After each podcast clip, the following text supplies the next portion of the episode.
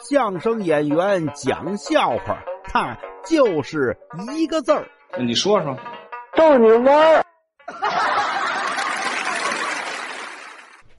上学的那会儿呀，我们宿舍有一哥们儿追女朋友，这女朋友啊，干嘛的呢？学校乐团的，拉小提琴。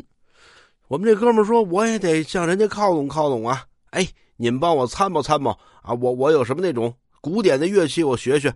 学完了以后，嘿，气质倍儿好，倍儿儒雅啊！还还还有这种古典音乐的气息。你们想想，哎呦喂，我们想了半天，要不然就是不好学，要不然就忒贵。想来想去，想去想来，还得说我们宿舍老大，我们大哥呀，出一主意，那绝对符合这要求，又古典。